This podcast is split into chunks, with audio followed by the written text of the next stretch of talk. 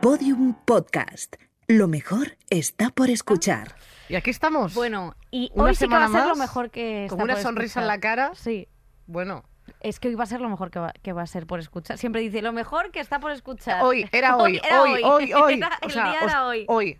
Bueno, es que yo no puedo hablar, es que estoy súper Es que está nerviosa. súper nerviosa. Es la primera vez que me ves así, ¿verdad? Porque a mí Eh, normalmente sí. como me da igual, Sí. ¿no? O sea, que Faltas al respeto a todas las invitadas. No, no, no, no. Sí. Yo las invitadas todas las quiero muchísimo, pero, es que esta- la de hoy lo es de verdad. muchísimo. Primero quiero comentar que nos han mandado Hombre. zapatillas Victoria. Después de el Nos por culo que dimos, eh, muchísimas gracias porque nos han traído las zapatillas válida con sus cordones amarillo y rosa, el color Bueno, de cada una, y que ponen en una Victoria y en otra Y en Carolina. Carolina, para que no te piques, como es muy celosona. Yo soy muy celosona, es Y te así. tienen, que, te tienen que hacer la pelotilla porque si no, claro, como la marca era mía, porque efectivamente. Claro, de, toda tu familia y toda tu estirpe. Pero es sí. que nos han mandado, porque los de Victoria, yo creo que, que, que piensan que conocemos a muchísima gente. Y yo, no conocemos a tanta gente. yo no conozco tantos No pies. tenemos tantos amigos. Tú mira, levanta la caja, por favor. Venga. ¿eh? O sea, Nos han mandado una caja muy grande.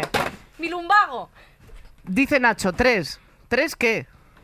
Tres, cajas. Ah, tres cajas. Y ahora a ver qué hacemos con esto. Que yo no las- tenemos tantos amigos. Yo las Entonces, vendo. Ah, dice Marisa aquí que te demos. a la no, gente de la pecera le vamos a dar, si tenemos su número, por el No, módico precio de vosotros no. 150.000 euros. No, a vos, ellos no, solo famosos. Eh, solo damos a famosos, ¿eh? A vosotros nos vamos a dar, fíjate que no, que yo te doy a ti todos los pares, vamos. Me corto un pie por ti, Marisa.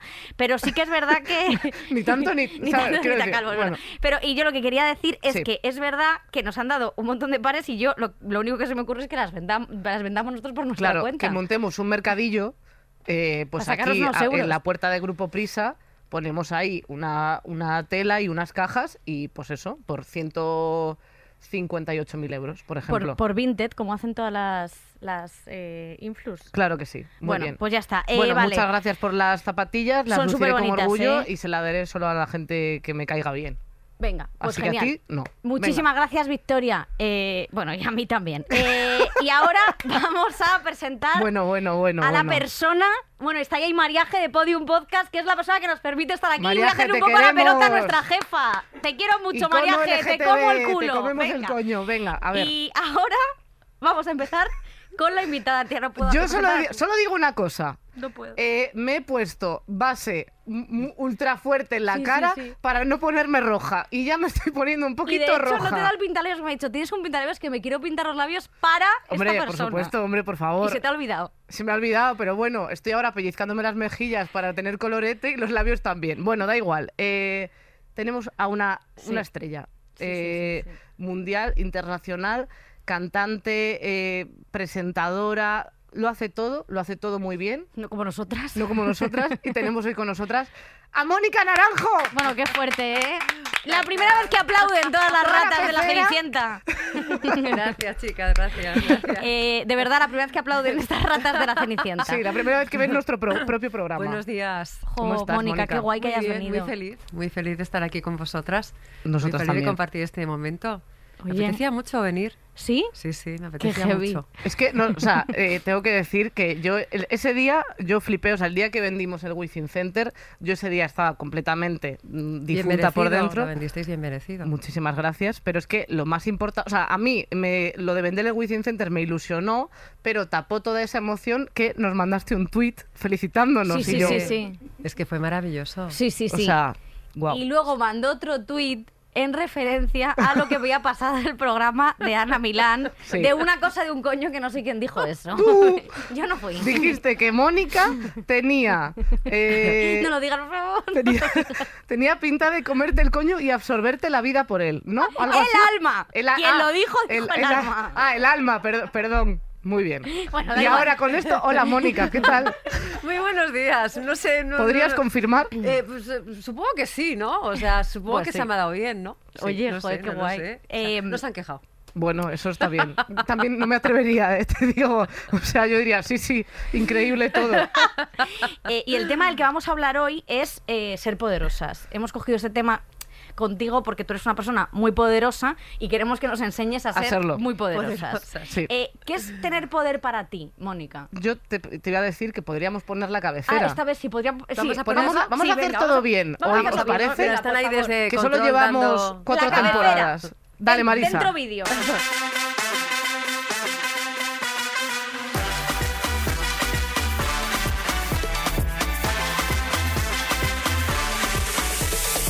Estirando el chicle, el podcast favorito de Ana Milán. Hombre, Bueno, Ana Milán. Ana Milán. Ana Milán. una leyenda. Sí, vamos, no leísteis nada de, de lo que teníais preparado por lo que me habéis dicho, ¿no? No. No, o sea, Nada. leímos la, primera reina, pregunta. La reina de las sobremesas, pero de la mañana, de la tarde, de la noche. ¿No nos dejó hablar? ¿Por qué no me sorprende? No, no, no, no. Tú, tú conoces a Ana, ¿no? La conozco bien. Me encanta la pregunta. La conozco bien. Hombre, Desde ¿Cuánto hace de bien? veintitantos años. De hace veintitantos. Ya son años, ¿eh? Sí, sí, Ostras, sí. yo conozco a esta desde hace menos, estoy de ella hasta los hasta narices. Sí, Sí, sí, sí. Que hemos hablado antes de eso, Hemos de hecho, porque tú comentabas que esto me parecía muy interesante, eh, en esto de, de, mm, de cuando tienes mucho trabajo y estás Mm. en la industria y, no, y tú decías que no tienes que parar. No, en el momento en el que estáis vosotras es importantísimo que no paréis. Y después del ictus, eh, se, No pa'lante, tiene que haber ningún ictus si lo lleváis bien y te estáis centradas y equilibradas. A ver, yo siempre digo que lo más importante en la vida es tener una buena salud mental. Eso es lo verdad. más importante. Mm. Entonces, si tenéis clarísimo dónde vais, qué es lo que queréis, qué es lo que queréis y el propósito en la vida, mira, al final los propósitos de cada ser humano se tienen que convertir en una especie de mantra, una especie de obsesión, algo que vas repitiendo, ¿no? Porque cuesta mucho llegar al momento en el que estáis. Entonces hay que hay que no, no se puede decir, ay, pues mira, porque estamos aquí justamente a mitad del camino, vamos a darnos un descansito de un mes, porque no, no, no, no paréis, no, no, no es el momento. Dentro de 10 años, Ostras, ¡Diez 10 años, madre con, mía. Con esta. No, no, no, no, por favor. Diez- o sea, pero tú, por ejemplo, que has hecho mil cosas y has diversificado mucho, que eso también lo Sí, la- hablamos. yo siempre digo, la cesta en diferentes huevos. Hay los huevos en diferentes cestas. Eso sí. Exacto, al revés. Bueno, Lo- los huevos que quieras en las que cestas quieras, que le hagan exacto. falta. Pero te he entendido. ¿Cómo ha sido todo este frenesí prácticamente de tu carrera hasta llegar hasta aquí? O sea, porque no has parado. Es que no has parado. Solamente paré una vez. Y justamente hacían como 10 o 11 años que había estado sin parar. Era un momento crucial en mi vida en el que tenía yo que pensar hacia dónde íbamos, qué iba a pasar, ¿no? Y para eso necesitaba un poco de paz mental y un poco de espacio. Pero no aquello de decir, ay, me voy, a me voy a descansar, ¿no? Porque cansada no estaba. Estaba cansada de otras cosas, pero físicamente no estaba cansada. Y la verdad es que fue lo mejor que hice en mi vida. O sea, estar tranquila, preparar tarántula, sin ningún tipo de prisas ni presiones, y tampoco dejando que nadie eh, me dijera, uy, qué disco más raro estás haciendo, yo lo haría así, yo lo haría así. No, no, yo he sabido muy bien cómo tenía que hacer las cosas siempre. Es que también yo creo que lo de moverte por tus objetivos, o sea, cuando pierdes el objetivo, ahí está el problema. Ahí es cuando hace falta parar, a lo mejor. En el mundo discográfico lo que pasa es que es como que de alguna manera la industria te hace un poco esclavo del movimiento, ¿no? Total. Pero tú en algún momento como creativo necesitas parar para decir, bueno, vamos a ver, a ver, a ver, a ver, a ver. eh, quiero seguir yendo hacia aquí porque es que me estoy empezando a aburrir. Necesito parar para poder componer cosas diferentes, absorber nuevos textos, eh, ver todo el cine que no he visto, ver todas las obras de teatro que tampoco he podido ver, leer esos libros importantísimos para crear eh, unas letras maravillosas para seguir formándome y seguir haciendo cosas bonitas, ¿no? Y que sobre todo que al final, cuando se editen los discos, que la gente se sienta identificado con el mensaje y con los personajes. Y para eso hay a veces que parar. ¿Y te costó mucho tomar la decisión de decir, paro? ese, en ese momento no. Era, era, era muy importante parar. No me gustaba el rumbo que estaban llevando las cosas. Entonces sentía que, que como que perdía mm, autenticidad en los proyectos, ¿sabes? Como que no, de que ahí no había esencia, de que el mensaje no llegaba, no, o sea, no me llegaba ni a mí. Y en esta profesión, ¿sientes que hay como que tener de alguna manera como un personaje formado para protegerte un poco? Porque es verdad que em, cuando estábamos eh, pensando en, como del tema de hablar contigo, era como el tema del poder, pero también se te llama mucho diva, eh, siendo para mí diva una palabra que tiene connotaciones positivas, pero también como algo negativo, ¿no? Y, y, mm, y como que en algún momento eh, se pueden referir a ti como, como eso, pero forma parte también a veces de como una coraza que te pones un poco para, o sea, para tener una vida laboral y una vida personal. vida mental sana de lo que hablábamos. Sí, porque tú has dicho Sí. muchas veces que Mónica Naranjo es un personaje. Lo es. O sea, es un personaje maravilloso, es una diva sufridora, Es una, es una diva que arrastra traumas, obsesiones, eh, está, o sea, es como una especie de un sube y baja, ¿no? En referencia siempre a los textos, a, a- a la historia que tú quieras contar. Pero Mónica dista mucho del personaje. Yo disto mucho. O sea, y eso me ha ayudado muchísimo a poder siempre separar, ¿no? Eh, es decir, me voy a trabajar, me subo al escenario, me bajo. Venga, ¿dónde está el vino? Bueno, me veo, me veo poner- similitudes con la Mónica de abajo. ¿no? Es muy importante, sí. Porque de esa manera nunca te vas a llevar el personaje a casa. ¿Nunca te ha pasado que te ha absorbido un poco tu personaje? ¿Alguna, algún momento que digas, no lo he sabido disociar bien? Hombre, cuando eres más joven y empiezas a, a- a utilizar el personaje, hay a veces que sí, que hasta que no te acostumbras ¿no? a separar las cosas radicalmente. Pero cuando ya lo tienes muy asumido, vamos, es que no, no tiene nada que ver. Te transformas, subes y haces ¡pum! Sí. Te colocas un chip en la cabeza diciendo, bueno, pues aquí estamos, estoy en un momento poderoso, me siento de una determinada manera y, y vamos a proyectar luz en todos los rincones de este estadio. ¿Y te ha costado encontrar en las personas que conoces quién está buscando a- al personaje y quién a la persona? En el pasado a- a- a- estas cosas han sucedido muy, muy a menudo. Sí, sí, sí.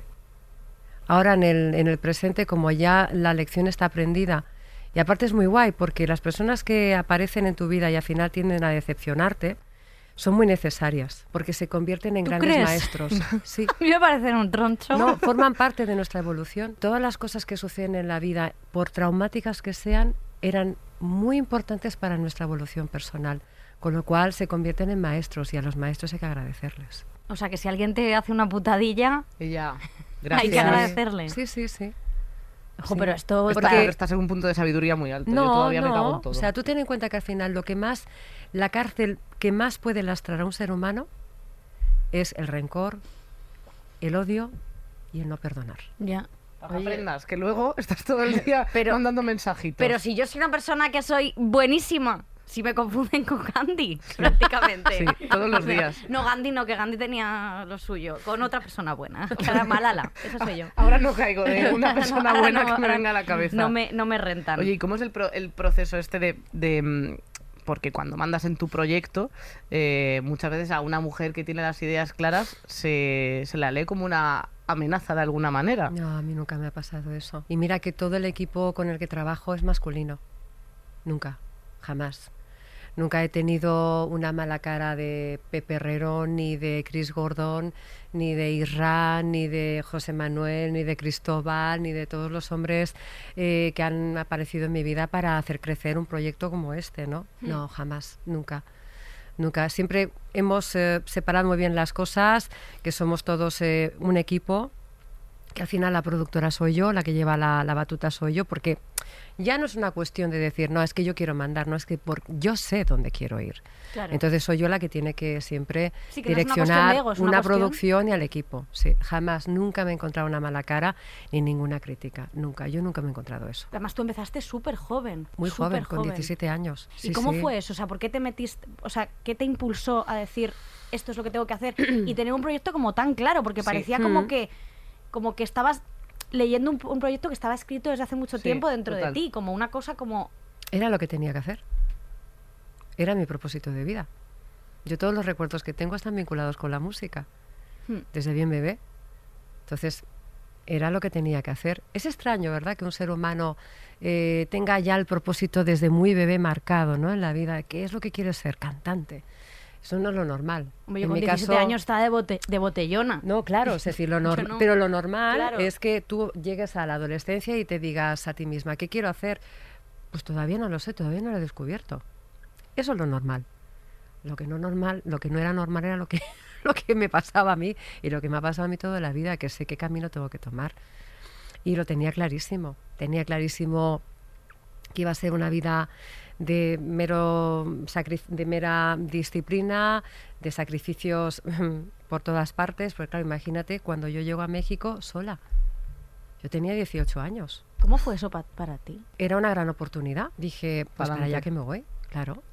O sea, yo quería ser una gran artista, quería aprender y sabía que esa oportunidad no se daba todos los días, con lo cual es que si a mí me propusieron irme a México en el mes de junio, en agosto ya estaba allí. Y cuando llegué allí, en principio iba a, iba a estar 10 días y me quedé cerca de 5 años. Joder, pues más o menos lo mismo casi. había que empadronarse ya allí casi. Prácticamente. Total. En hoteles, pero había que empadronarse. Ostras, cinco años en México. Cinco años, claro. Sí, sí, sí. Ahora fue una de las experiencias más bonitas de mi vida. No sabéis lo mucho que aprendí. Pues eso fue un máster, ¿Qué anécdota está te llevas pagado. de ahí que digas, jo, esta anécdota... la generosidad. El pueblo mexicano, la industria mexicana es de las más generosas que hay en el mundo. O sea, yo llegué allí sin apenas experiencia y nunca dijeron, bueno, todavía como que no está eh, muy experimentada, ¿no? ¿Qué va, qué va? Al contrario, era como que les hacía gracia, ¿no? Esa inocencia, esa inexperiencia, les gustaba. Y eso también me dio a mí muchísima seguridad para seguir hacia adelante y no empezar a tener problemas con que, ay, no soy lo suficiente buena haciendo esto, ni me tengo que... Al contrario, es decir, me fui, o sea, seguí con la formación, pero sin dejar de trabajar. Es que, por ejemplo, es eso, el tema de la autoestima. eh, Es vital, ¿eh? ¿Cómo la trabajas? Porque nosotras Sí, tenemos un esto poco menos queríamos cinco. preguntarte, sí. Nosotros autoestima hay poca. Pues es trabajarla. Es, es, es, es que, o sea, a fin- al principio cuesta, pero cuando te das cuenta de que la principal protagonista en tu vida vas a ser tú, es cuando empiezas ya a ahondar en el centro, dentro del ser, y empiezas a decir, a ver, ¿qué me falta? Me falta esto. ¿Qué me sobra? Esto fuera. Ya, pero es que yo creo que la protagonista de la mía seas tú también, Mónica. Es que claro, o sea, si yo soy Mónica Naranjo y la protagonista soy yo, digo, claro, así me hago estas preguntas. ese Pero personaje si me miro. ¿qué me falta? Pues no ser Mónica Naranjo, ya no sé la respuesta. Yo, ¿Qué me o sea, sobra? para ser, Ser Carolina. Ser Carolina. No, pero para ser justa, es decir, es una lección que he aprendido ya tarde, ¿no? O sea, es eh, cuando eres muy joven y estás por todas partes, no tienes tampoco mucho tiempo para poder decir, bueno, venga, vamos a, poder- vamos a empezar a- a- a ahondar, ¿no? Esto lo aprendes, pues bueno, conforme van pasando cosas en la vida y te das cuenta de que caes eh, constantemente siempre en el mismo, en el mismo sitio. eh, y en vez de echar balones fuera y decir, no, la responsabilidad es de Mengana o de fulano, dices, no, es que me caigo siempre aquí. La responsabilidad también es mía. Claro, es que evadir problemas también es una cosa que A nos mí gusta a me gusta muchísimo. mucho. O sea, Sí. yo con tal de no mirar a los ojos del problema puedo dar 20.000 vueltas Pero de no, campana. pero hay que hacerlo. Si no quieres, tú sabes el dicho que dice no quieres caldo, pues toma tres tazas. Sí, Pues eso eh, viene de ahí.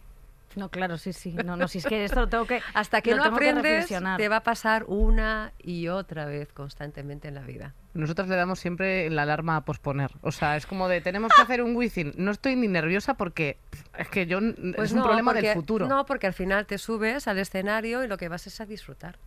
¿Qué consejo nos das? Eh, Que disfrutéis. Otro, otro, otro. O sea, otro de... No hay nadie. ¿Cómo hago eso? No hay nadie. ¿Sí? Bueno, No hay nadie. vale.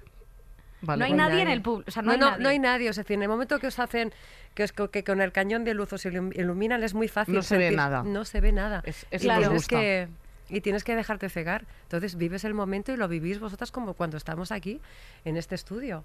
Eso es lo bonito. Pero tú, ¿cómo controlas tus. ne- O sea, ¿Tú te pones nerviosa? ¿tú te pones nerviosa alguna vez? Yo cuando subo al escenario salgo muy controlada. Mira, esta última vez en México tengo que decir que no salí controlada. No. No, no, porque me pasó una cosa, estaba ahí calentando eh, las cuerdas vocales y pasó una cosa y ya me quedé como loca, ¿no? Como diciendo, ay, Dios mío, ay, qué nervios, ay, sí que me quieren, sí que me quieren, coño, ¿cómo me quieren? Y ya salí como que parecía un miura encima del escenario y salí totalmente eh, desencajada. Pero normalmente, si normalmente me quedo siempre solita, la, o sea, la última media hora o el último tiempo me quedo sola en el, en- en el camerino y trato de, En de salir- silencio. de salir lo más ordenada posible. Tú eres súper metódica, ¿no? Mm. Sí. Es que O sea, Porque se te- nosotras no hacemos ni lo de calentar la voz, ni lo de estar calladas un segundo. Nosotros estamos un minuto antes de salir. Bueno, tal, no sé qué. Bailando Franco Batiato. Es verdad, siempre mira, eso. Maravilloso. Ah, sí, sí, porque yo tengo 350 talks, entonces eh, tiene que ser la última canción que escuchemos antes de salir, tiene que ser la de... eh, Voy a verte danzar. eh. de Franco Battiato. Pues tiene que ser esa bien. canción. Y si no El es, remix. todo va a salir mal. Sí. Pero de, de una O sea, manera muy heavy. o sea, tienes Tiene ese- real. M- Miles. O sea, o sea, como muchos. Entonces, luego voy sumando otros nuevos y entonces ya no me da ti. O sea, tengo que empezar como a prepararme muy Pero eso, muy- pero eso tú eres consciente de que te, te esclaviza. No lo sé totalmente. Pero es que los resto. necesito. O sea, los necesito. Bueno, al final yo creo que dentro de unos años ni te acordarás. No, no. Yo creo que sí, porque además es que los tengo. Yo sé que eso ha sido para animar, pero yo creo que sí. O sea, mm, son muchísimos, o sea que sí, Susi, o sea, son muchos. Luego hacemos como una cosa que hacemos lo del show de ventilación, yo tengo que tocar encima, no puedo mantener la mano quieta, hay muchas Pero cosas. es que son cosas que también te un vas trago inventando. de agua, un trago de agua antes, que antes no me lo tomaba, pero ahora me lo tengo que Ya, tomar. pero eso también era porque salías con unas flemas que el está bien. El Salía, abrazo. Buenas noches, hombre. O sea, no tengo que calientes la voz. Sabina. Sí, sí, claro, por Eh, eso. Un abrazo que te tengo que dar a ti, que no es porque te quieras, porque es, es de Si no, te forma- vas a morir. Forma parte del talk. Pero ¿y qué te pasaría un día si de repente llegaras tarde al Withing? Y, no- o sea, y llegaras, o sea, directamente para subirte al escenario. Bueno, yo la mato. no, no, no, pero, o sea, O sea, yo estoy tienes que calmada, estar- pero- Tú tienes que estar preparada para que pase cualquier cosa pero y si no puedas todo realizar todo ese tipo de, pues Ritual. eso, de, de rituales que necesitas. O sea, yo, por ejemplo, en el peor, yo me he puesto a veces, muchas veces, en el peor de los casos. ¿Cuál ha sido? Para mí, el peor de los casos antes de subir a un escenario es no, no, o sea, no haber calentado mis cuerdas vocales y no haber tenido ese tiempo para poder estar conmigo misma. Pero yo soy consciente de que en algún momento me puede pasar. Tengo que mantener mi cabeza en su sitio. ¿Alguna vez te ha pasado que no has podido hacerlo? No, a mí me ha pasado algo peor. Alguna vez me he quedado en blanco sobre el escenario y no me he acordado del texto. Guau. ¿Y esto cómo resuelves? Pues al final ¿Pones el te- micro? No, al final, al final dices, eh, en serio, mm, tronco, que no, me, que no me acuerdo. Claro, la gente se mueve de la risa. Porque eso te pasa en un gran estadio y no pasa nada porque haces así y la gente Se lo sabe. ¿no? Aunque pero no, no, sí, sí, se lo saben. Pero sabe, cuando te claro. pasa en un teatro y lo que estás haciendo es clásico, eso es un problema. Y me ha pasado, sí, sí. Claro que me ha pasado. Me Es distraje, me distraje. Eh, Y entonces eres, eres sincera. Lo mejor es ser sincera y decir, no me acuerdo. Por supuesto, pero Claro. tú qué eres, un ser humano o una máquina. Claro. No sabría decirte. Es que al Claro, lo que pasa es que final... nosotras somos cómicas y hago así para que la gente remate el chiste. ya me cago en tu puta madre, Victoria, cuéntamelo Bueno, tú. pues te digo una cosa, a lo mejor podríais contar con eso porque os puede sorprender el público. Pues seguramente será más gracioso que nosotras. Pues sí, No. que canten una de Mónica Naranjo. A mí me parece bien. Yo digo, Ellos sobreviven Yo- y nosotras mucho mejor que lo que va a decir. en un Pues así momento tres como ese minutos. tienes que decir, hostia, me acuerdo de una canción en este momento, además que me viene como al niño al dedo. Y la sueltas. Eso es. Mira, si de repente Oye, en el pues- Wizzing veis que empezamos a cantar una y otra canción y otra canción, es que ha habido un problema. Es que hay un problema. Un pequeño problema, pero bueno, no pasa nada. Yo quería hablar que para centrar el tema del poder, porque estamos hablando del poder, Sí, aunque bueno. todavía no hemos empezado, porque esto nos pasa siempre, eh, yo quería hablar del tema de eh, a muchas, muchas eh, cantantes eh, pues muy reconocidas han dicho que a veces la fama y lo que es el reconocimiento del público es un poco condena. ¿Para ti lo es? No hay mayor bendición en la vida que tu trabajo conecte y que sea importante para los demás. Ese reconocimiento, esa realización que al final te regalan de forma directa. No, hombre, no puede ser una condena nunca. O sea, incluso, mira, yo me acuerdo hace muchos años que me decía, me preguntaba un periodista, ¿y no, después de tantos años no te cansas de cantar, yo qué sé, eh, Desátame? Y yo le dije, ¿pero cómo me voy a cansar de cantar Desátame? Si esa canción conecta con millones de personas. No, no te canses, ¿eh? Por favor. No, por, eso te vale, digo vale. que no te puedes cansar. Ya. No puede ser el, el reconocimiento una condena. Al contrario, es una bendición. Hay que dar gracias a Dios. O sea, pero no te da ansiedad, me refiero como un poco a lo que la gente espere de ti. No, yo no lo pienso nunca. O sea, por ejemplo, te pongo el ejemplo de Rosalía, que ahora, pues, hizo el mal querer, ahora ha vuelto como Tomami, es totalmente distinto a lo que se Bueno, esperaba. pero, pero es lo que tiene que ser. Pero se la está machacando muchísimo por haber hecho Pero esa es que- pero transformación. es que un artista tiene todo el derecho a seguir evolucionando y experimentando. Hmm. O sea, yo me acuerdo que después de debut, eh, Palabra de Mujer, hice Minaj. Pasó lo mismo. Minaj fue un disco que decepcionó a muchas personas. Era necesario. Sí. O sea, por ejemplo, todo el mundo esperaba un tercer volumen muy parecido a los dos anteriores. Pero es que yo estaba convencida que si seguía haciendo eso, me iba a condenar a mí misma. O sea, que ya la gente solamente iba a reconocer en mí el punchin, punchin, punchin, pun. Y no podía ser. Porque no, yo tenía la necesidad de seguir experimentando nuevos campos, eh, nuevas disciplinas. eh, es que, de verdad, es que es tan importante para nosotros los artistas.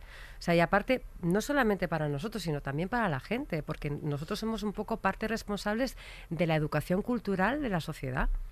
Entonces, yo a mí lo que ha hecho Rosalía me parece súper bien. Es que es lo que tiene que ser. Lícito. Hombre, al final es una tía joven, es una tía que se está buscando a sí misma, una tía que de repente entra en un estudio mm, a primera hora de la mañana y no sabe cuándo se va para poder seguir experimentando y regalando pues discos pues tan peculiares como ese y tan originales. A mí me parece muy bien. Es lo que a, tiene mí- que ser. a mí me parece genial, pero creo que la gente, em, cuando no le das lo que se esperaba de ti, Que es una Es- idea que se ha hecho que se han preconcebida hecho esa persona con lo que absolutamente. ha conocido de ti. pero, el pero- público trabajo. da mucha caña. Y Bueno. sobre todo ahora que existen redes sociales. Ya, pero en ese momento, o sea, mm, es que tú tienes que... mm, Yo sabes qué pasa, que las redes sociales son muy peligrosas. Sí. Yo tengo redes sociales, por supuesto que tengo redes sociales, pero les dedico muy poquito tiempo. ¿Por qué? Porque son muy tóxicas.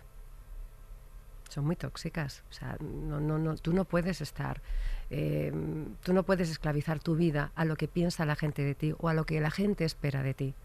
No puedes hacer eso. Es que está claro que siendo artistas nunca a nadie vamos a gustarle a todo el mundo. Es que es imposible. O sea, lo que yo haga mañana con mi vida a ti te parecerá bien, pero al de al lado tampoco.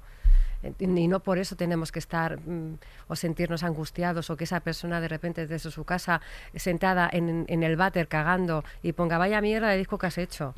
Eso te tenga que afectar. O sea, yo siempre pienso al final que las personas que critican tienen una vida muy triste. Porque una persona que es feliz no critica. Ya, por eso yo no soy feliz, porque soy bastante criticona. no, hombre, no. O sea, Sí, no- sí. no, hombre, yo critico a la cara, ¿eh? O sea, que decir, no es lo mismo. A personas conocidas. Eso A desde- personas o sea, en plan, conocidas. a tus amigas. A mis amigas. Una persona sí. que tiene la vida plena, que, que tiene un trabajo que le mola, que tiene una pareja que la quiere, que, ah, que se siente realizada. Una persona no pierde el tiempo escribiendo estupideces en las redes sociales. Es que lo que tienes tiempo solamente es para ser feliz y ya está. ¿Alguna vez te han dicho algo em, eh, malo en persona? O sea, ¿alguien se ha atrevido? Porque a mí me hace mucha gracia que al final la gente pone muchas cosas en redes, pero luego en persona no se atreve. Yo creo que con la cara que tengo no se atreven. Es que yo, a ver, sinceramente, tú eres consciente. Pero no quiere decir que no lo piensen, ¿eh? Claro. No sé, yo no me atrevería. Pero tú eres consciente del efecto que provocas en la gente, Mónica. ¿Cómo no? Un poco No, no, sí. no, ¿No, te de puedes verdad. oler un poquito la tostada? No. O sea, porque yo vivo mi vida, de verdad, yo vivo mi, mi vida, mi día a día tan, tan normal y tan que no, que no. Claro, yo siempre he estado leído a gente que admiro de vivo mi vida tan normal, pero claro, o sea, Que ojo, que lo que es normal para mí, a lo mejor para ti es como decir, No, claro, no, no, es no. esta Tú, tía. tú ves a la gente que se pone colorada cuando habla contigo y dices, Claro. bueno, pues mi día a día. Claro, yo veo a la gente que mira para otro lado cuando habla conmigo y digo, pues mira, mi Yo día a creo día. que estás exagerando mucho, ¿eh? Bueno, habría que verlo. Desde que nos hemos visto exageras mucho con esa historia. No, sí, sí, es que Y ella te va de aseguro, y te aseguro que yo contigo, contigo saldría. ¿Qué? ¿Qué? ¿Perdón? otra, otra tirándole los tejos, ya estamos, hemos llegado a No, por esta. favor. Es que sabes qué pasa, es que yo, por ejemplo, siempre he dicho que al final, con la persona que tienes que convivir, con la persona que tienes que salir, con la persona que tienes que estar, es- tiene que ser ante todo una tía o un tío que tenga muy buen humor. Para mí es tan importante la comunicación ¿Qué y es lo que poder a ti compartir más te atrae de alguien? De decir, su manera de ser y que sea buena gente. Toma. A mí, a mí las buenas personas me seducen mucho, mucho. a mí me pasa exactamente igual, pero con el dinero. Pero al final te cansarías. Uy, que no, que no, Que sí, que que no, sí. que no. Tú, fíjate, mañana te enamoras de una chica o un chico que, que, que tiene, que, que pues es muy acaudalado. La princesa Leticia, por Eh, ejemplo. Al final, mm, tú eres consciente de que con esa persona tienes que convivir, tienes que compartir. Mm. Es que mm, con los años, al final, esa visa platino que tanto te seducía se queda pequeña. Sí. Sí, sí, bueno. Habrá que verlo. Pues vamos a probarlo, venga. Candidatos con dinero. Nacho ya te he dejado, que tú eres pobre. Entonces. Pero es que al final eso nunca te va a dar felicidad. Ya, ya, sí. Sí, esto lo digo de broma, ¿eh? Ya lo sé. Porque te cata de cachondeo. Que sí, no, no. Pero para ti, por ejemplo. Ella eh, sí que el personaje no se sabe quién es quién. O sea, realmente. Bueno, ya está. Yo, yo, creo, yo creo que ella es bastante transparente. ¿eh? No, no, yo de verdad sí soy, Sí ¿eh? lo Tú eres es. un poquito más nublada. Tú eres un poquito más. Tienes un lado oscuro por lo que estoy, por lo que te está diciendo. Un lado oscuro te Sí, está sí, sí. diciendo. ¿Tengo yo? No lo sé, eso dice ella. Bueno, ya, pero Mira, es si que es dice que además cosas. te- si, la- si vuelves locas a todo el mundo. Sí, sí, sí, es una cosa que Eres me una pasa muchísimo. heartbreaker. Yo ya lo he dicho, es verdad. Al final va a ser verdad. No quiero mirar mucho a Mónica porque la puedo seducir y no me gustaría tener un problema. Eso es verdad. Eh, pero sí, ya, a mí sí que me interesa esto de las relaciones porque tú que tienes una carrera profesional súper potente y si estás ocupadísima, viajas un montón, bueno, estás todo el día por ahí y, currando, eh, ¿es posible tener una relación con el tipo de vida que tienes tú? Sí, claro. Todo es ordenar. A ver, tú ten en cuenta que se arreglan las agendas en conforme... Yo a día de hoy arreglo las agendas conforme es mi vida privada. Cuando tienes 20 años no lo haces así porque no tienes. Pero cuando cuando ya pues llegas a los 40 y ya quieres pues eso tener una estabilidad y tener una pareja y sobre todo de verdad y es una cosa que yo nunca había sido consciente hasta hace apenas mm, dos o tres años. Eh, está, a mí me acordé toda la vida. Llegué a casa para la Navidad, estábamos eh, sentados en la mesa toda mi familia y tenía enfrente a mis padres. Y por primera vez me cagué de miedo. Porque mis padres están súper bien.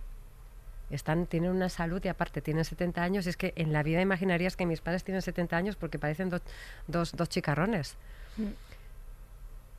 Pero fue la primera vez en mi vida en la que pensé, hostia, no van a estar siempre.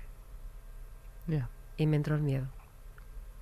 Entonces, desde, desde, desde ese momento, intento decir, bueno, vamos a ver. En el mes de enero, como que nos vamos.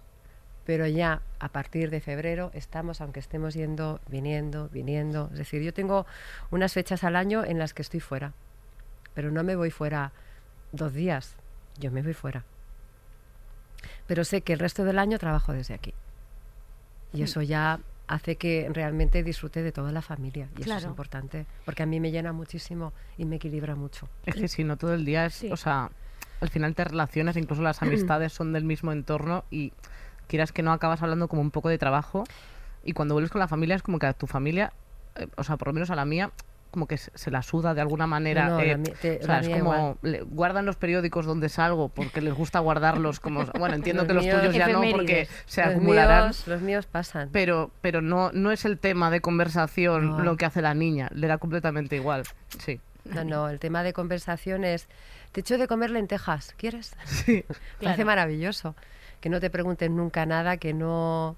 Indaguen en eso. No, No, no, no, no. Mis padres, mis padres aceptaron en su momento que yo quisiera eh, hacer una carrera como esta, pero también yo he tenido que aceptar que ellos no quieran saber nada. ¿Tus padres cómo fue cuando tú les dijiste, oye, me voy a México? Me apoyaron. Me apoyaron. Pero claro, igual como me apoyaron para poder, eh, o sea, me apoyaron porque también me dieron ellos una educación, una, una formación, ¿no? Para que pudiera yo defenderme una vez estuviera ya eh, fuera de casa. Pero yo no he podido nunca mm, pedirles, ni les voy a pedir, mm, vente a viajar conmigo porque es que resulta que me siento sola. No, yo escogí este camino. Mis padres me han dado todo lo que yo necesitaba para poder tomarlo. Mm, yo no le puedo decir a mi madre, ay, es que me siento sola, ¿puedes venir a México? Nunca se lo voy a decir. Nu- Nunca, se, se- o sea, nunca has tenido como momentos de decir No, nada, o sea, los he tenido. pero te, los, te lo has aguantado. Sí, Es fuerte. hombre. Ya, yo, yo en realidad Es que soy, tú te soy igual, imaginas pero, estando en el quinto ya, pepino, pero una madre va. claro, o sea, una, eh, decir mamá. Mi no madre no va, bien". ¿eh? No. Todo esto quiero puntualizar. Yo la llamo y me dice, mira, hija, Cuelgo. eso está muy lejos. La ma- la- mi madre sí. Sí. Actúa en Teruel. mi madre sí. Jo, pues, Claro, entonces, No, yo sabiendo cómo es mi madre de, de- de sufridora, mm, Claro que te acompañaría. no, claro que no, vendría a buscarme. Claro. Pero no, porque son cosas que al final lo que hacen es endurecer el carácter y, y hacerte mejor persona cuando pasas sola por estas cosas. En realidad a una madre le gusta saber que, de- que aunque seas mayor las necesitas. Y las necesitamos. Y las, es que y es las verdad. necesitamos. Porque yo, por ejemplo, necesito muchísimo a mi familia. Sí.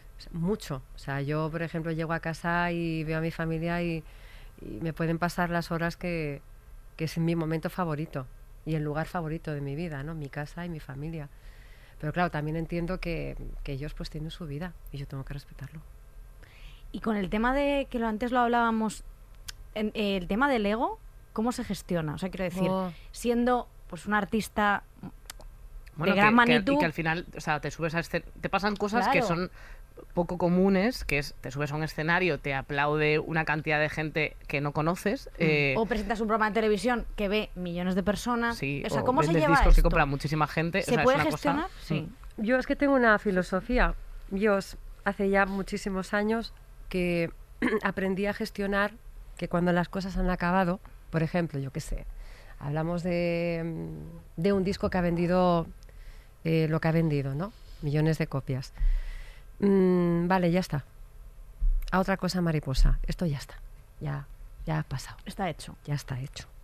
En el programa, no sé, en el tema de la televisión, ¿no? Televisión, pues yo me acuerdo que cuando acabamos la grabación de, pues mira, el primer reality que hice, ¿no? La Isla de las Tentaciones. Yo acabé esa grabación y yo ya me olvidé.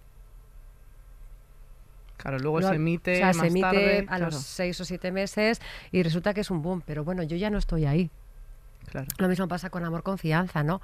Vas, haces el programa y, y ya está, te olvidas. Que ha sido un éxito eh, a nivel internacional, pero ya es igual, yo no estoy ahí. Con los discos hago lo mismo. Es decir, es una manera de generar que, bueno, pues sí, pues es que al final dices, qué guay que ha funcionado, ¿no? Pero yo ya no estoy ahí. O sea, no, no me puedo regocijar como diciendo, ves, es que yo, es que soy lo máximo. Sí. No, porque al final el ego te lleva lejos, pero al final te deja solo. ¿Tú crees? Hombre, si te ¿Tú has conocido solo. a gente que tenga mucho ego Sí. en esta profesión? ¿Cómo se gestiona? ¿Cómo se gestiona eso? Porque tampoco puedes, supongo que dentro, o sea, Decirlo, ¿no? enemistarte, por ejemplo, con gente No puedes, de la profesión. Pero no se lo puedes decir. No, evidentemente. Pero Tiene que vivirlo y tiene que descubrirlo y tiene que experimentarlo. Ya. O sea, yo no sé, yo a veces tengo amigas con las que ahora ya pues no me veo, pero porque, mira, me acuerdo de una que siempre te llama, me- siempre me llamaba para contarme mm, historias raras, historias de siempre víctima, siempre me pasa esto, me quiero morir, porque mira qué me ha pasado, ay pobrecita de mí, y siempre era igual, te soltaba el rollo, Sí. eh, le dabas cuatro consejos que pensabas que le iban a servir, pero después se cogía, Pasaba llamaba a otra y le contaba la misma mierda. Yo dejé de cogerle teléfono, yo dejé de llamarla, yo dejé de tomar un café con ella y de repente un día me la tropecé. Jo, es que no puedo, o sea, es que no, no, no puedo dejar de pensar en qué egoísta has sido conmigo, porque es que últimamente no quieres verme, ni me coges el teléfono, ni me contestas al WhatsApp. Entonces al final le dije, mira, yo te quiero mucho, pero no te aguanto. siento que estás contando mi historia con mi historia. Ya. ¿Cómo? Claro. Y yo no te soporto. Te adoro, te quiero, Pero no te puedo... pero yo en el momento en el que estás vital, no te soporto. Porque te has convertido en una yonki del victimismo. Y a mí el victimismo, hija mía, me aburre. Cuando cambies, llámame. No me ha llamado.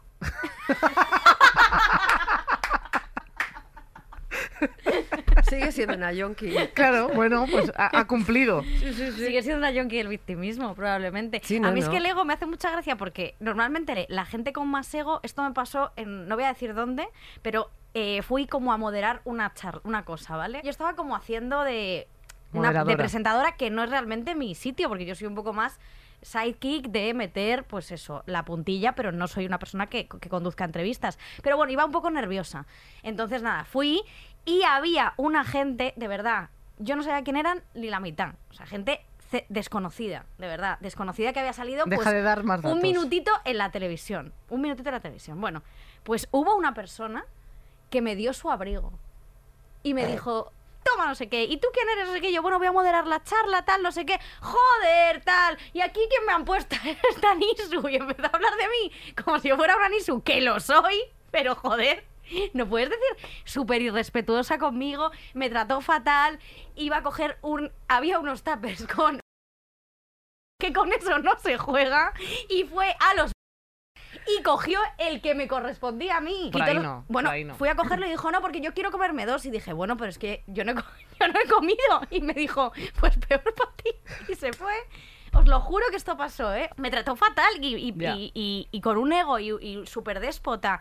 Y, y- y me sentí como el puto culo. Ya. Y luego tuve que hacer eso y fue horrible, de verdad. Eh, gestionar eh, la ansiedad en ese momento fue como, Dios mío, me quiero Sí, te morir. hacen- te hacen sentir estás- pequeña. Estás describiendo un momento con una persona bastante mediocre.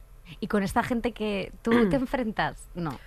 ¿Sabes qué pasa? Que con las hay según co- co- qué personas que el mensaje no llega. Entonces, como no llega, pues para qué malgastar tus energías. Cuando trabajas en un talent, yo me he dado cuenta que los mensajes no llegan. No se retienen, ¿no? Ahí. Como no llega nunca el mensaje, porque en el momento que dices, jo, es que esto necesitas preparación aquí, necesitas estudiar aquí, necesitas cierta disciplina, necesitas dedicarle muchas horas de entreno aquí, necesitas, joder, tío, es que mm, el teléfono de verdad, no hables tantas horas por teléfono, no, de verdad no te distraigas, no, no puedes trasnochar, no puedes beber, no puedes fumar. O sea, cuando ves que estos mensajes que son tan sencillos no llegan, dices, pues yo no hago más talent, el mensaje no llega. Se queda como perdido. Pero porque te lo, te lo- yo creo No, no que te lo tomas, o sea, eh, te, lo, te, lo, te lo tomas como como algo personal, o sea, quiero decir como No, porque o sea, tú, me por refiero como ejemplo, dar lo un consejo quieres- de verdad y no hacer Sí, tele. porque tú lo que quieres es que les vaya bien. Claro. Tú los que, o sea, ellos a lo mejor te ven como una especie de, de rompecolloni, como dicen en italiano. Pero la persona que te está aconsejando te lo está diciendo por bien. Claro. Te lo está diciendo porque quiere para ti lo mejor. Mm. Y quiere que siempre estés preparado para lo que venga. Y si verdaderamente es tu vocación, que seas el mejor. Yo me acuerdo Claro. mucho del consejo que diste cuando fuiste a OT1 de que se buscase un, un abogado. Sí, sí, lo sigo, lo sigo Sigues diciendo. manteniéndolo. Sí, sí. O sea, No, no. es que me acuerdo muchísimo Hay, de- una, de, esa hay un charla. orden de prioridades. Un buen abogado primero.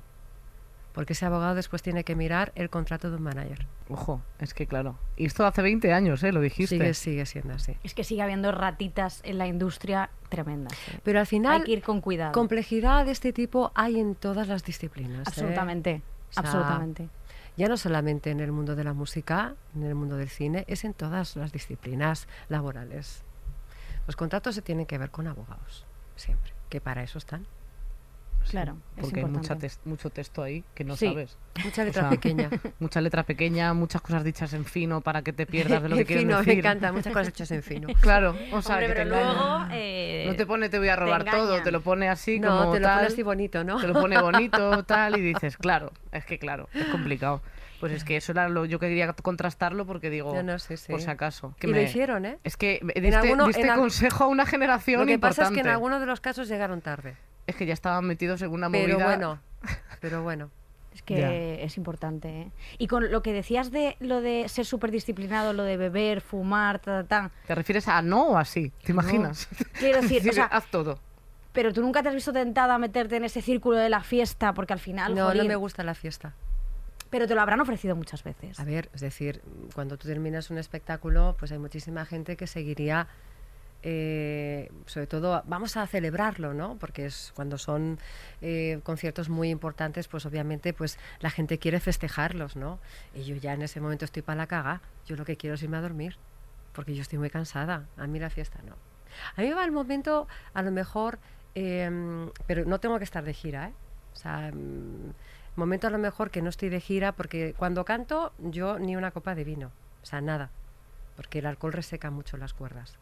Pero cuando ya no estoy en gira, que es momento de que te terminas un día bonito de trabajo y te tomas un par de copitas de vino con tu compañera o tus compañeros, eso sí me mola. Pero siempre en petit comité, esto de vamos a, a romper la noche, es que nunca ha sido así, la verdad. No ha sido nunca así. Yo un poco sí. Yo un poco sí con, su- y con tus canciones, además. Me encanta que no me he mamado No- no hagas esas yo canciones también. No, lo que pasa es que yo como me he encerrado en el estudio tantas horas para hacerlas, pues ya Claro. la fiesta se me ha acabado. Hombre, ya nos has dado la, nos has dado la fiesta a nosotros. Yo, estaba, yo estaba de fiesta en el estudio cuando las estaba creando. Punchi, Claro. punchi, punchi. Oye, Pero Yo quiero hacer una última persona antes de que vengan, que tiene que venir Sí. Ya, ¿no? Eh, pero siempre, tú siempre has hablado de sexo y de tu sexualidad en entrevistas, incluso has hecho un programa eh, de sexo. Eh, ¿Te ha dado pudor comentar este tipo de cosas? ¿Te ha dado pudor? es necesario. O sea, nosotros durante Mónica y el sexo nos encontramos con muchísimas personas súper generosas que nos explicaron cómo eran sus vidas sexuales y sus encuentros. Es muy importante poder compartir. Lo que más variantes tiene en esta vida es la sexualidad. Cada uno la disfruta de una manera y está muy bien. Pero es muy importante. Mm, Siempre ha sido, mu- si os dais cuenta, todavía incluso sigue siendo muy tabú. Claro, sí, y es que- importante, sobre todo entre nosotras tenemos que hablar mucho de sexo, porque todavía hay muchísimas mujeres que no saben que hacerlo. no saben, no saben lo que es un orgasmo y tampoco saben provocarlo y tampoco saben llegar ellas mismas. Esto es muy heavy, ¿eh? Todavía. Entonces, ese tipo de programas y ese tipo de profesionales y de vivencias ajenas están para que precisamente chicos y chicas puedan realmente explorar y conocerse bien. Es muy importante una, una salud sexual, muy importante. ¿En algún momento te dio miedo porque justo como no es una cosa que en realidad se hable tanto eh, en este país, te, te dio miedo en algún momento que, que te perjudicase en algo en tu carrera? Yo nunca he tenido miedo a que nada Sí, claro, perjudique nada. es que es Es que, claro, es es, que- increíble. No, yo lo que, o sea, vosotros me habéis preguntado qué es el poder. Pues una de las cosas para tener poder es no tener miedo. Y eso lo he descubierto hace poco. Estaba trabajando con una compañera mía a la que quiero mucho y respeto, que acaba de perder a un hijo, y me dijo una cosa que yo creo que es una de las cosas más importantes que he oído nunca. ¿Sabes qué pasa, tía? Que ahora ya no le tengo miedo a nada. Eso es el poder, no tener miedo, ¿eh? Pues era eso. Pues a ver, Yo estoy llena de, pues yo justo yo estoy llena de miedo. los payasos, las arañas, No, yo- quedarme sola. Yo creo que el, el- Si estás muy a gusto contigo misma, quedarte sola no es un problema. ¿eh? Ah, no, yo me caigo muy bien, Por ¿eh? eso. Pero O sea, que los momentos en los que una está sola consigo mismo son muy bonitos. a mí, a mí me a mí estar sola a mí me me gusta mucho. muchísimo, ¿eh? Que no es lo mismo que a mí me sentirme encanta sola. muchísimo compartir mi espacio, pero también tener mi espacio. Me es que no, mucho. no es lo mismo. y o yo sea, paso que- mucho tiempo, ¿eh? O sea, conmigo misma y me encanta. ¿Y te sientes sola en algún momento? Pues es que estoy siempre liada con el tema, por ejemplo, a mí me encanta la lectura. O sea, ¿quién se siente libre, quién se siente solo con un buen libro y con una buena historia? Es si es que estás constantemente viajando y es eh, o una buena peli o, o una buena función. Pues es que quien se siente solo es porque tiene tiene carencias. Totalmente. Pero lo de que el miedo, esto es muy importante. El miedo es lo que lo que te hace no tener libertad de en, la, vi- en, movimiento. la, o sea, en la vida, en la vida, mira, si estamos aquí todos de paso y nada es tan importante, de verdad. Yo vengo de vivir una vida muy rápida, muy intensa. A mí me han pasado muchas cosas. Eh, yo, por ejemplo, cuando veo a una persona que se queda atascada ahí, pienso, es que de verdad, o sea, lo estás haciendo fatal, porque es que la vida no, no te ha hecho pasar por ello para que te quedes ahí atascado o atascada. Es para que realmente evoluciones y seas mejor persona, que seas al final la mejor de tus versiones, que te puedas ir de aquí pensando, hostia puta, me voy realizada. No, no voy a volver al menos a repetir este, este curso. Si tengo que volver, porque al final somos un grupo de almas que vamos yendo y viniendo para nuestra evolución espiritual, que no sea por esto otra vez. Entonces, eh, los momentos buenos no son eternos, pero los malos tampoco. Y los malos son tan buenos como lo- los malos son tan buenos como los como los buenos. Es que de verdad, o sea, a mí por ejemplo, yo la vida de verdad con todo lo que me ha pasado y todo lo que he vivido, a mí lo que más me importa es seguir evolucionando y si en algún momento me tengo que ir, que me da igual a la hora que tenga que ser, porque es que yo ya soy, me siento muy realizada, que me llegue el momento de decir, joder, maricón, que a mí me lo ha pasado. Me lo pasa muy bien. Y he sido muy feliz. Eso es lo importante, Mm. que seas auténtica en lo que tú quieras hacer en la vida y que quieras hacerlo tú, por ti, no por nadie, por ti. Que cada cosa que hagas en la vida sea porque tú quieres hacerlo. No porque te diga de al lado. Es que, es que es como, por ejemplo, me quiero poner este chándal. Joder, tía, es que vas horrorosa. Ya, pero a mí me gusta. Punto. Lo estoy aprendiendo muchísimo. Yo no Luego me voy a escuchar el nada más porque solo voy a estropear todo esto. Totalmente. que con Eh, mi voz repugnante. Además, porque escucho a Mónica y sinceramente Me ahora, quiero mismo, callar. ahora mismo yo estoy lubricando. Pero Y con- y horrible. con y, tu esta- novio, y, y tu novio allí sentado. Sí, de verdad. Bueno, da igual. Vamos a pasar este Con esta, velo. con esta presentación, sabiendo que Victoria está lubricando, vamos a presentar a, a otra persona que seguro también está lubricando y viene con el mayor outfit de bollerón que ha habido en este programa, Enara Álvarez. bollerona. Y yo tampoco le tengo miedo a nada, ¿eh? Esto lo quiero dejar claro. Pero sí, un saludito para las bolleras de Twitter. Me he vestido para vosotras. Hoy no queda pluma en Madrid, la llevo toda encima. De verdad. Hola, Mónica. Por, fa- Otra por favor, por favor. Pero te digo una cosa, para ser bollero no hace falta tener pluma, ¿eh? O sea, yo creo que las bolleras más impresionantes que yo he visto en mi vida eran señoras de metro ochenta con una, con una seducción y una feminidad brutal, ¿eh? Bueno, y es que últimamente estoy, estoy reflexionando mucho sobre esto y hace poco me dijeron una cosa que pensé, wow, porque yo soy bisexual y pensaba, y siempre me han gustado más las chicas que fueran, o sea, que tuvieran pluma. Entonces me explicó una amiga que también es bisexual, me dijo, es que yo creo que a ti te pasa lo mismo que a mí, que es que nos gusta la masculinidad en cualquier cuerpo. Y me hizo la cabeza, ¡boom! Y pensé, wow, Claro. es verdad. Y es como de todo lo que tenga que ver con la masculinidad, me da igual en qué cuerpo esté, pero es verdad que me gusta. De hecho, las tías con lo- los brazos musculares.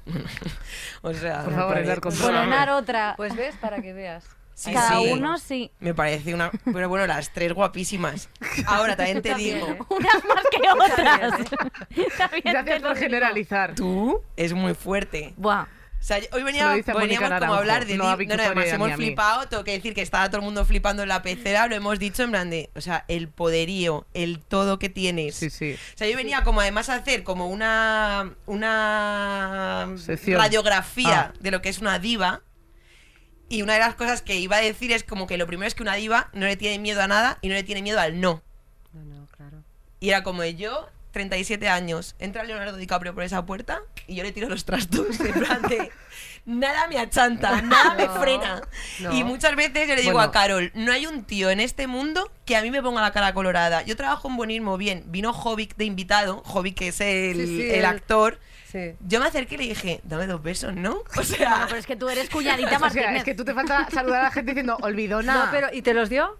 sí, sí. Es que quien no llora no mama. Claro, pero, Esto es verdad, por eso he Contigo- mamado poco. No llora no mama. pero contigo me cago. Esto se lo dice a Mónica Naranjo de nuevo, no a Victoria juro. ni a mí, Pero a ¿por quien lo qué? esté Se lo dije ayer, a- se lo, se lo decía ayer a Carol, le digo, no hay un hombre que me achante a mí, digo, pero a mí Mónica Naranjo mañana me dice, tomamos un café, me meo encima. Miedo a las diosas. ¿Quieres tomar un café? mira, mira la pecera. Oye, tranquilita, ¿eh? Hombre, aquí a todo, no se puede. Oye, a mí, antes de nada Milán no me metí, pero la Mónica también me gusta. Aquí vamos a Ponte la batallar cola. las tres. Nos pegamos entre todas, ya está. Nos pegamos por ti, Mónica. Eso es, Pero- en barro. ¿No te pasa esto? Hostia, es ¿No que te ahora pasa esto? Le hablar, preguntas es que a Mónica ¿no pasa Naranjo? esto? No. Esto no te pasa a ti muchísimo que la gente... Es como que la gente se cree Gripa. que tías así como nosotras, que estamos muy buenas, follamos mucho y en realidad follamos mucho menos porque la gente se cagan encima. No, fíjate que hace, mira, estuvimos hablando de esto, esta última vez que estuve en México, me acuerdo que eh, estábamos cenando eh, eh, Gloria, y- Gloria Trevillo, Bueno, lo típico. Gloria es una gran sex symbol, Sí. o sea, es, o sea, tú ves a Gloria y lo flipas con Gloria. Y a ella le pasa un poco lo mismo que a mí, ¿no? Se sube al escenario, se crece, es maravillosa, todo el mundo eh, muere por ella, pero después, eh, como dice un compañero mío, somos un par de fakes. Porque bajamos del escenario y ni somos devora hombres, ni devora mujeres, ni, o sea, Gloria en su caso tiene dos niños, es una madre espectacular, eh, es una tía que vive con sus animales. Yo no tengo hijos, pero vivo con mis animales, con mi familia. Eh, ella se quita la careta, yo también me la quito. Es decir, que al final eh, los personajes que creamos son los que hacen soñar a la gente y eso dice mucho ¿no? en, en lo que concierne a nuestro trabajo, porque lo hacemos bien. Porque Desde hacemos luego. A ver, yo me crezco en el escenario, pero dando una puti vuelta también. O sea, de hecho, eh, cuando nos fuimos este Bueno, año a los Ondas... No tengo palabras. No, Bueno, por bueno, favor, bueno, por favor. Un momento que dije a todas, vamos, a- es que, me, claro, me dije, vamos a darnos una puti vuelta, vamos a ver qué se cuece por aquí. Entonces, nada, estábamos así mirando y había una persona que, bueno, era actor, pero no voy a decir nada más, Eh, sí, que es guapísimo. que es guapísimo y Contacto, no, él me miraba a mí Sí, y yo sí. lo pillé. Había contacto visual. Total, que di como cuatro o cinco puti vueltas y cada, en cada puti vuelta me miraba y me sonreía. Entonces, claro, yo me paseaba todo el rato. Además, había momentos que decía, voy a ver si ya me dice algo. O sea, Y se no, me otra vez a y no le dijiste nada. No, no, Ah, espera, es que, espera. que se viene el bochorno. Entonces hay un momento que cuando ya le veo que se va, digo, bueno, ¿a dónde va? Me voy detrás, bueno, bueno, los andares. ya, además que fue tal cual. Y de repente me queda así y le hago... Acá me enchufe la cámara. ¿Dónde vas sin mí? O sea, No, no, no. ¿Eso lo no, no, dijiste? no. Maravilla, maravilla. Bueno, el tío se quedó flaseado. Hombre. Se dio así la vuelta y me dice, hola, así todo templando. Y yo, hola, ¿cómo te llamas? Y me dice, "Pi".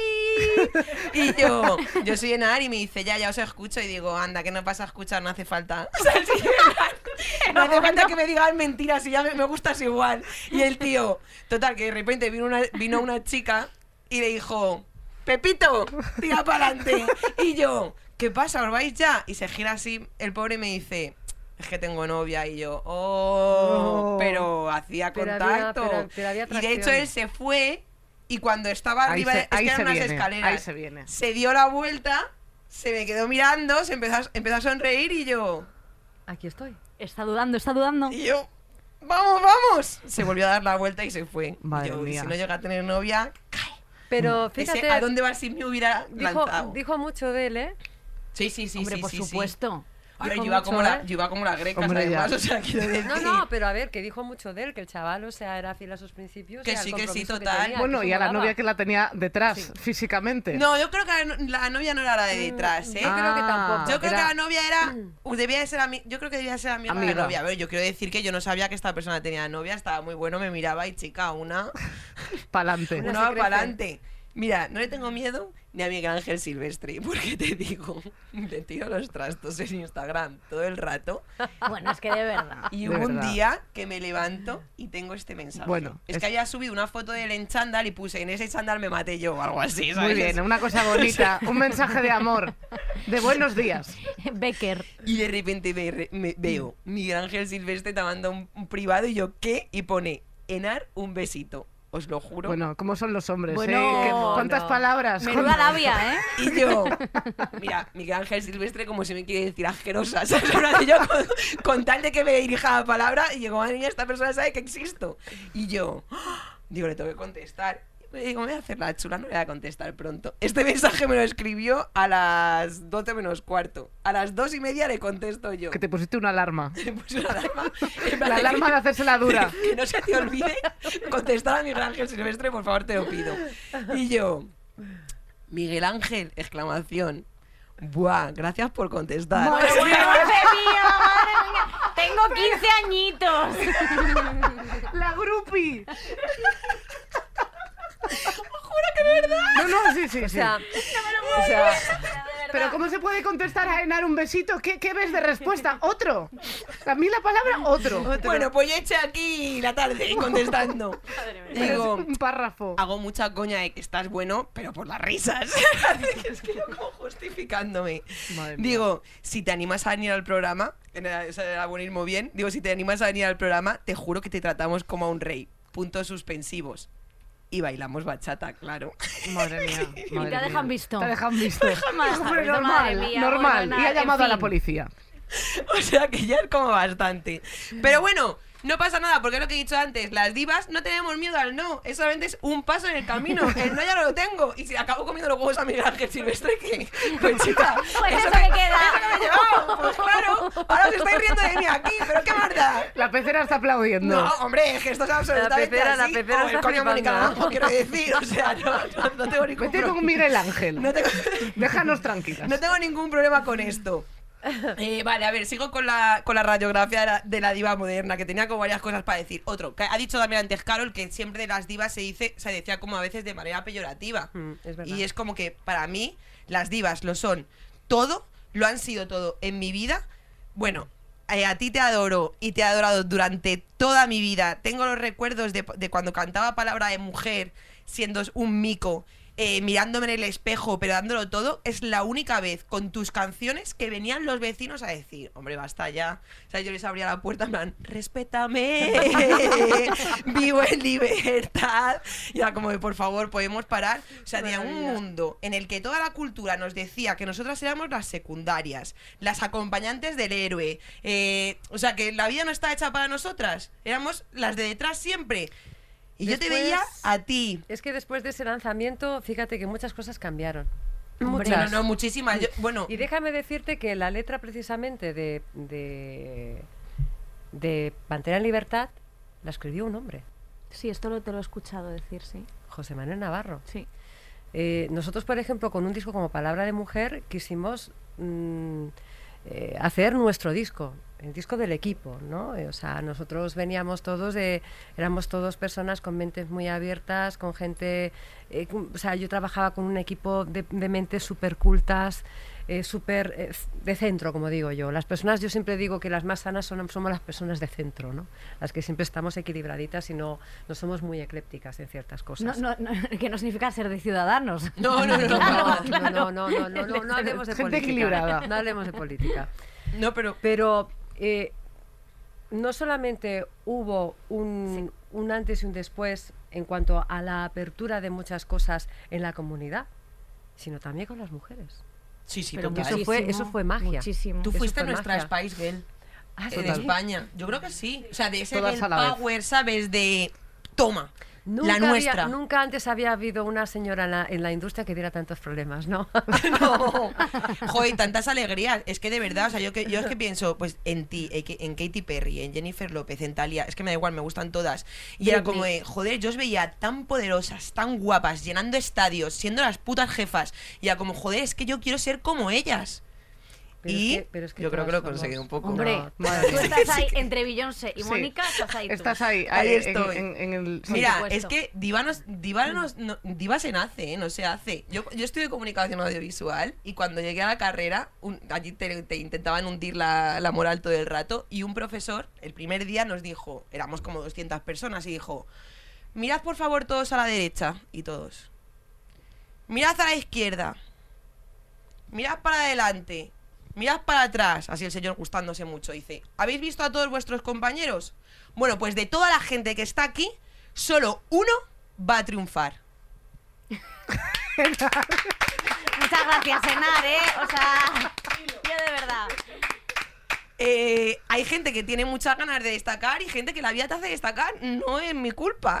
De, eh, lo siento muchísimo. Y bueno, y ya para acabar, eh, creo que ahora diva ya no se dice diva, ahora se dice perra. O sea, es como que se usan más palabras que tienen que ver con, con los animales, o sea, en plan pantera, tigre, o sea, todo esto eh, va exactamente igual. Y, la- y lo más importante que lo has dicho tú antes también, que es que una perra, una diva, está siempre con sus amigas, está siempre con los suyos, ella siempre tiene fuerzas para sacarlos adelante, porque una perra no fallece, una perra abastece. Ella. A mí me han intentado hundir muchas veces, pero ¿sabes qué? No lloré, Mónica. No lloré. Bueno, increíble. Es que de verdad. Sí, es que es maravillosa, de verdad te lo digo. Muchas gracias. Enar, por tu sabiduría, Sí, que eres increíble. De verdad. Yo es que he aprendido Bueno, ya está el abrazo, ¿eh? que ha sido yo- una cosa que ha dicho. Ojalá se lo sona. todo. Pero es que es verdad, o sea, al final, o sea, la vida... ¿Qué os voy a contar? Ya. Ahora so- apro- aprovechando el programa, que tantas, tantas y tantas personas nos escuchan, o sea, y hablando de lo que es, es la relación entre mujeres y demás, a mí una de las cosas que me ha gustado mucho eh, el día de hoy es compartir este momento con vosotras. Yo creo que ante todo la mujer tiene que ser amiga de otras mujeres Totalmente. muy amiga. Tenemos que estar muy unidas. Tenemos que estar siempre eh, pendientes las unas de las otras y Muy no andar jodiéndonos con tonterías. Total. ¿Sabes? O, con, o sentirnos tentadas con personas que de repente llevan los mensajes de forma muy radical y muy dañina. Yo creo que ante todas las mujeres tenemos que respetarnos, querernos y apoyarnos en todo en la vida. Y yo esta, esta mañana de verdad que me voy de aquí con una, una dosis preciosa de esa energía que tanta falta hace. Pues oye, muchas gracias, Mónica. Ya Muchas no gracias, sé qué puedo Mónica. pedir a la vida. Yo ya ma- el, mañana no vengo al programa, ¿eh? No, desde así. Eh, porque ya hemos acabado todo. Yo no quiero estropear este momento bonito ¿Bragas? porque ahora es el momento de pedirte las Bragas. Mónica. Bueno, yo, las bragas que, que... Yo no llevo bragas. Bueno, está bien saberlo. Es que es otra cosa de divas porque yo tampoco. Es verdad que es muy de divas, ¿eh? tampoco. Pero tengo estas bragas ¡Qué que son bonitas! de mi novia. Me encantan. O sea, con encaje por, ¿vale? por que los son bordes. buenísimas, ¿eh? Y las voy a dejar aquí en el tenderete maravilloso que tenéis. Por favor, qué preciosidad de bragas. Quiero reparar ¿eh? en el momento que has dicho lo de mi novia porque se han roto muchísimos corazones. No, mira, te voy a contar la anécdota que tengo yo con, con Vanessa, que antes lo estábamos comentando. Vanessa y yo llevamos trabajando juntas cuatro años, pero cuando te digo que Vanessa es la persona que más me vive y más me conoce, o sea, es que de verdad no te estoy exagerando. O sea, es tanto que me acuerdo que cuando nos fuimos al Pride eh, a Costa Rica, hace ya unos años, y después nos fuimos a Nueva York, o sea, todo el mundo, como estábamos todo el rato pegadas como, como, como lapas, la gente ya daba por hecho de que Vanessa y yo éramos novias. Claro. Entonces nos hemos quedado ahí, que somos novias. Es que se empieza, se empieza es con como, eso y al final es como ya decir, cómodo. vamos a algún sitio, Vanessa es tu novia, sí, sí, es mi novia. y a Vanessa también se lo comenta, es tu novia, sí, después cada una tiene pareja, ¿no? Pero bueno, sí somos Hemos novias. recuperado la ilusión Sí, entonces. claro que sí, sí se puede, chavales. Oye, Sí, pues sí. sí. Eso es como nosotras que nos hipean mucho. Sí, Eh, sí, sí, muchísima gente que quiere que y ahora seamos ya novias solo queda nosotras. el ¿Sí? tema de... Muy poca, Eh, la bueno, verdad. bueno, así que he hecho hilos... Bueno, perdón, han hecho hilos, he dicho. Ha dicho, he hecho hilos. Tienes tu cuentas, Vicky, acabas de destaparte a ti misma como la única persona que hace eh, hilos de Twitter diciendo que tendríamos que ser novias. Ah, sí. Te acabas de destapar, eres tú. Eso quiere, eso quiere decir que sois de alguna manera un sueño erótico. Por favor. eh, El tuyo, porque Yo voy a poner... Vicky, Vicky, mira, mira qué roja estás. Vicky, Mira, yo lo siento mucho. Dejadme en paz, por favor, ¿eh? ¿te gusto? Yo voy a poner ¿Estás la por mí? Por favor. No, es que ya está. Que, que Mónica se tiene que ir, de verdad. O sea, no, no, o sea, en serio.